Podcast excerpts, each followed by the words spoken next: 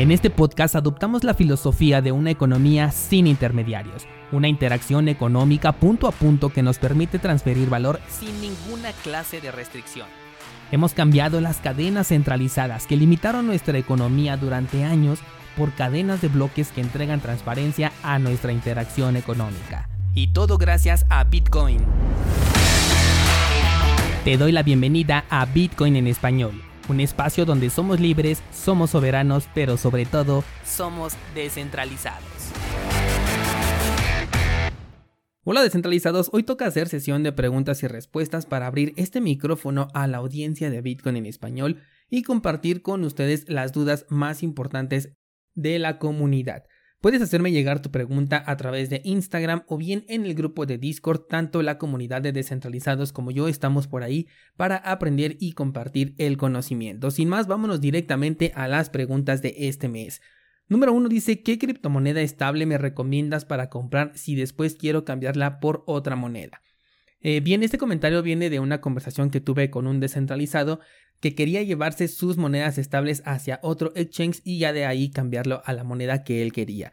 Bajo estas circunstancias, la moneda que necesitas es una que tenga una baja comisión por transferencia, porque por ejemplo me ponía el ejemplo de comprar DAI, si compra esa criptomoneda y la quiere enviar hacia otro exchange utilizando la red de Ethereum sería carísimo, dependiendo de la, de la compra que hagas, incluso podría llegar a ser más alta la comisión que el monto que realmente quieres transferir, así que no sería lo recomendable.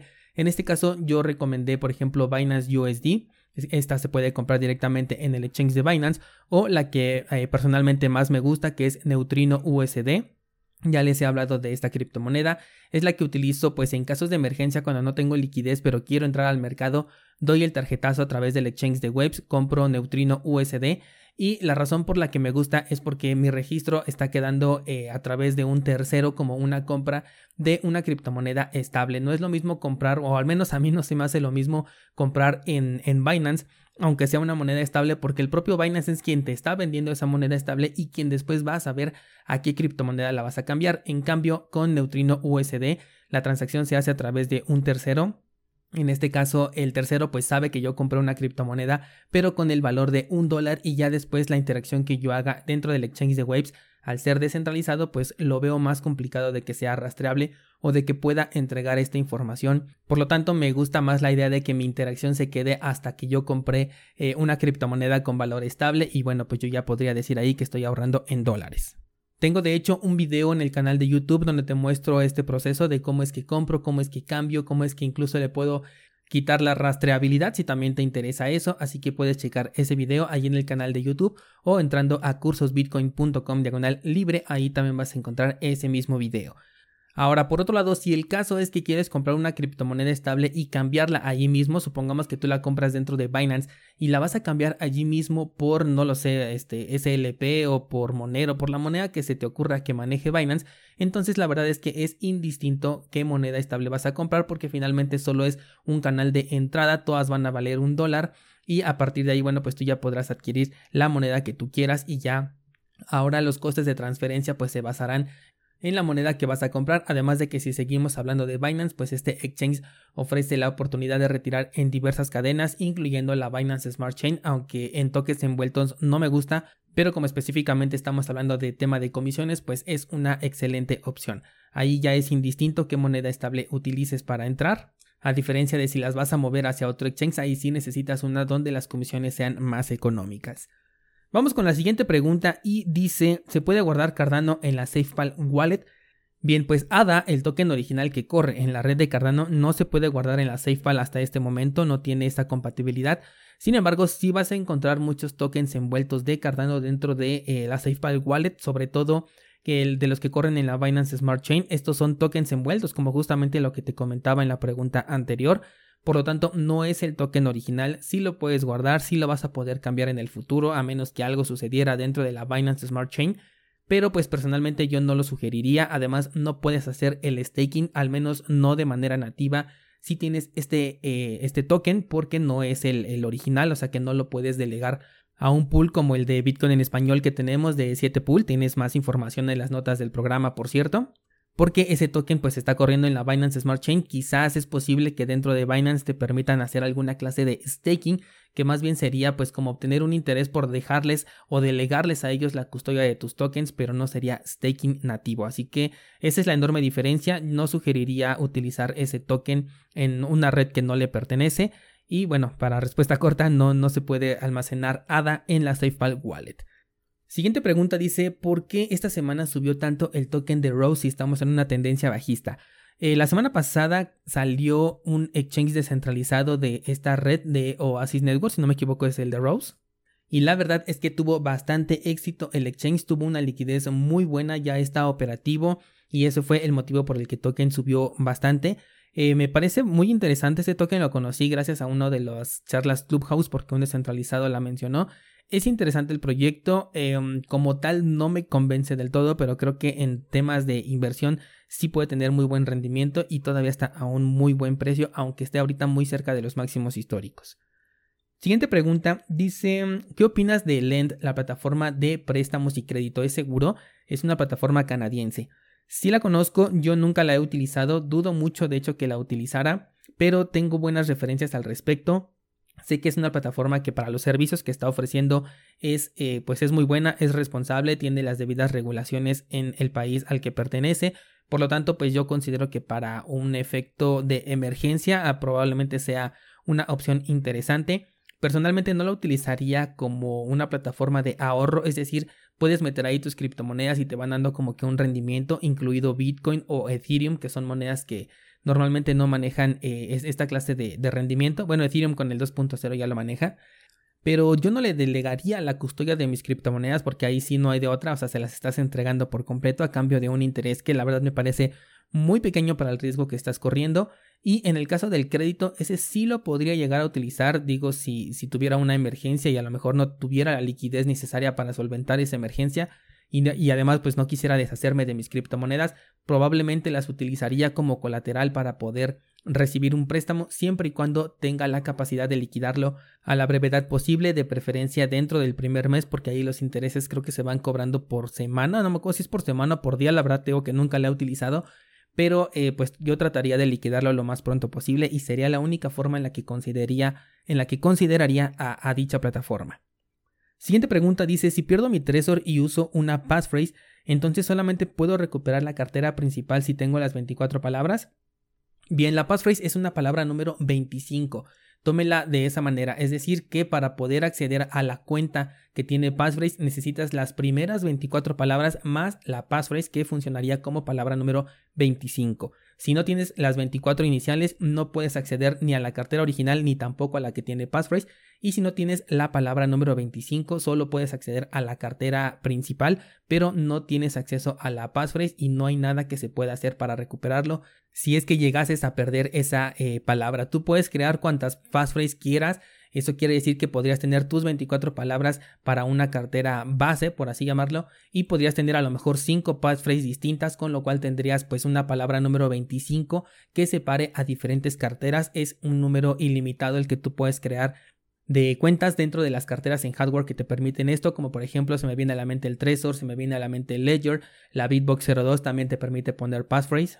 Solo recuerda que es considerado como una opción avanzada simplemente por el hecho de que si pierdes esa simple palabra pues ya no tienes el acceso a tus fondos, ¿no? De la misma manera que si pierdes cualquiera de las 24 ya tampoco tendrías acceso a los fondos principales, así que nada más teniendo en cuenta eso, si tú llegas a perder tu Trezor mientras tengas todas las palabras de recuperación de las carteras que has creado, puedes recuperar todos los fondos.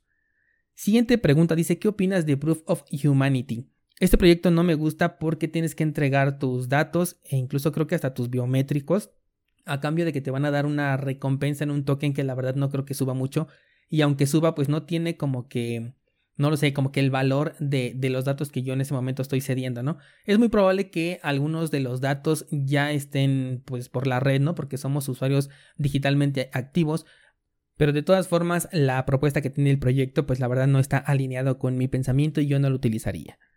Siguiente pregunta dice, ¿dónde se puede comprar cripto con tarjetas de regalo?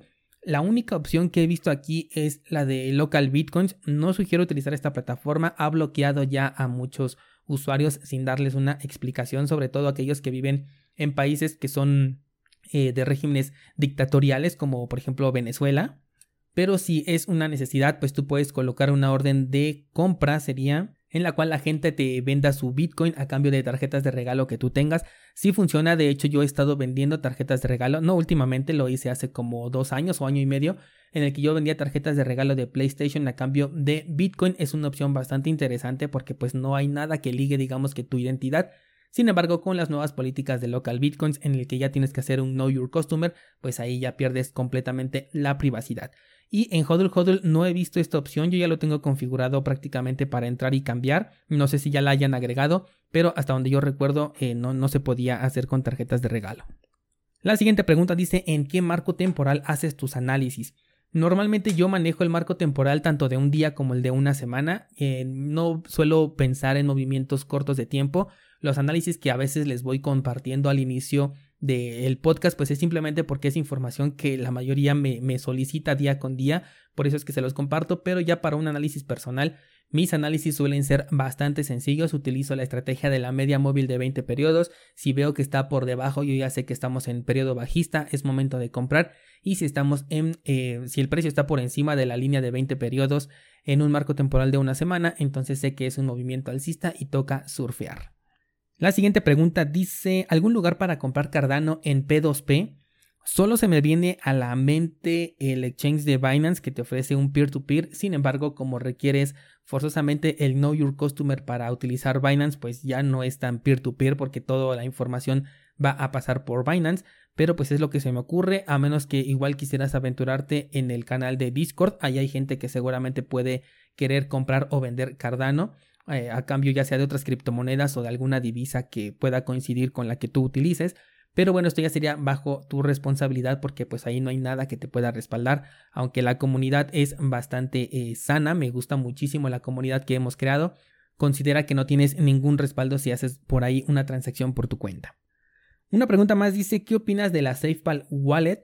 Eh, bien, ahora que ya sí ya la he utilizado un poco más, ya te puedo decir que la cartera me gusta mucho, creo que es bastante útil, me gusta como cartera de interacción, me gusta como cartera para, eh, para el día a día, yo creo que sería una cartera bastante interesante, tiene una adopción impresionante de tokens, sobre todo obviamente aquellos que corren en la red de Binance, en la red de Ethereum, tiene una adopción muy muy grande. El hecho de que todo lo puedas hacer a través del dispositivo móvil sin la necesidad de conectar la cartera en hardware a menos que quisieras hacer un retiro me parece excelente. También que no tenga ninguna conexión ni Bluetooth ni por cable, eso también me parece un nivel de seguridad muy muy fuerte. Tú puedes traer tu cartera en, en software en el dispositivo móvil y aunque lo pierdas o aunque alguna persona tenga acceso a ese, a ese dispositivo, pues simplemente no puede hacer nada con ese balance, no lo va a poder sacar porque necesitas el dispositivo en hardware.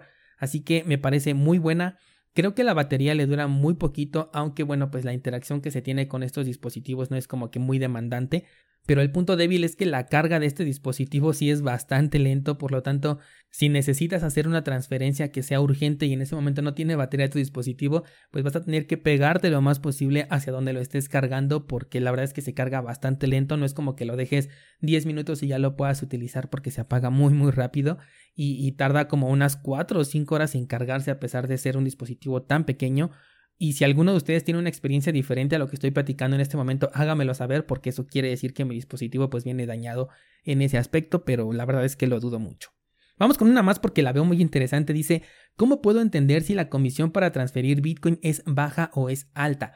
Qué interesante pregunta. La verdad es que esto va a depender enteramente de las condiciones bajo las que estés tú transfiriendo, porque por ejemplo, si quieres mover un millón de dólares y nada más te van a cobrar a lo mejor 500 dólares por mover un millón, probablemente puedas pensar que es una comisión muy económica por la cantidad que estás moviendo.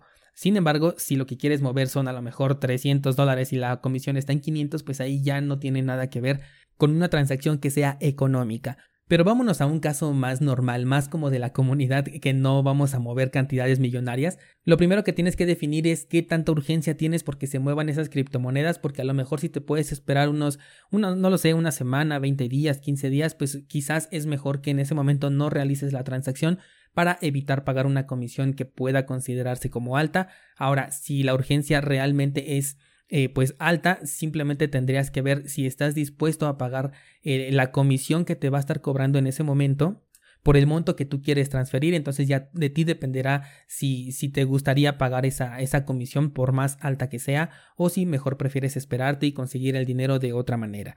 Si nos fuéramos como que a un estándar todavía más básico, yo considero una comisión barata cuando está por debajo de los 20 satoshis por byte y una comisión pues ya es bastante alta cuando ya supera los 20 satoshis por byte, ¿no? Ahí es cuando como que ya me lo pienso dos veces y, digo, ¿realmente necesito esta transacción en este momento o, o no la necesito? Ahora también te puedes fijar en la noche cuando normalmente las comisiones bajan Igual y tú dices, bueno, si ahorita está en 25, probablemente en la noche baje a unos, no lo sé, 15 satoshis por byte. Entonces tú puedes configurar tu transacción para que tenga esa cantidad de satoshis por byte.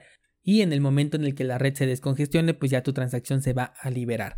Como último punto, mis transacciones favoritas son las que puedo hacer con una comisión que va de 10 satoshis por byte hacia abajo, son las que considero como una ganga, como que tuve el mejor precio que podría yo pagar por una transacción y bueno, eso también lo podrías tomar en consideración para tus transacciones. Y bien, pues con esto damos fin a la sesión de preguntas y respuestas de este mes. Recuerda que me puedes hacer llegar tu comentario a través de Instagram, a través del grupo de Discord. Ahí toda la comunidad se apoya mutuamente. Me encanta la comunidad que hemos creado por ahí. Participen en el grupo porque la verdad es que son bastante enriquecedoras las conversaciones que se llevan a cabo allí, las preguntas, los debates, eh, la información que se comparte, en fin, ¿no? Yo te recomiendo bastante que te unas a esta comunidad y pues mañana seguimos aquí con el podcast tradicional de noticias del mundo cripto.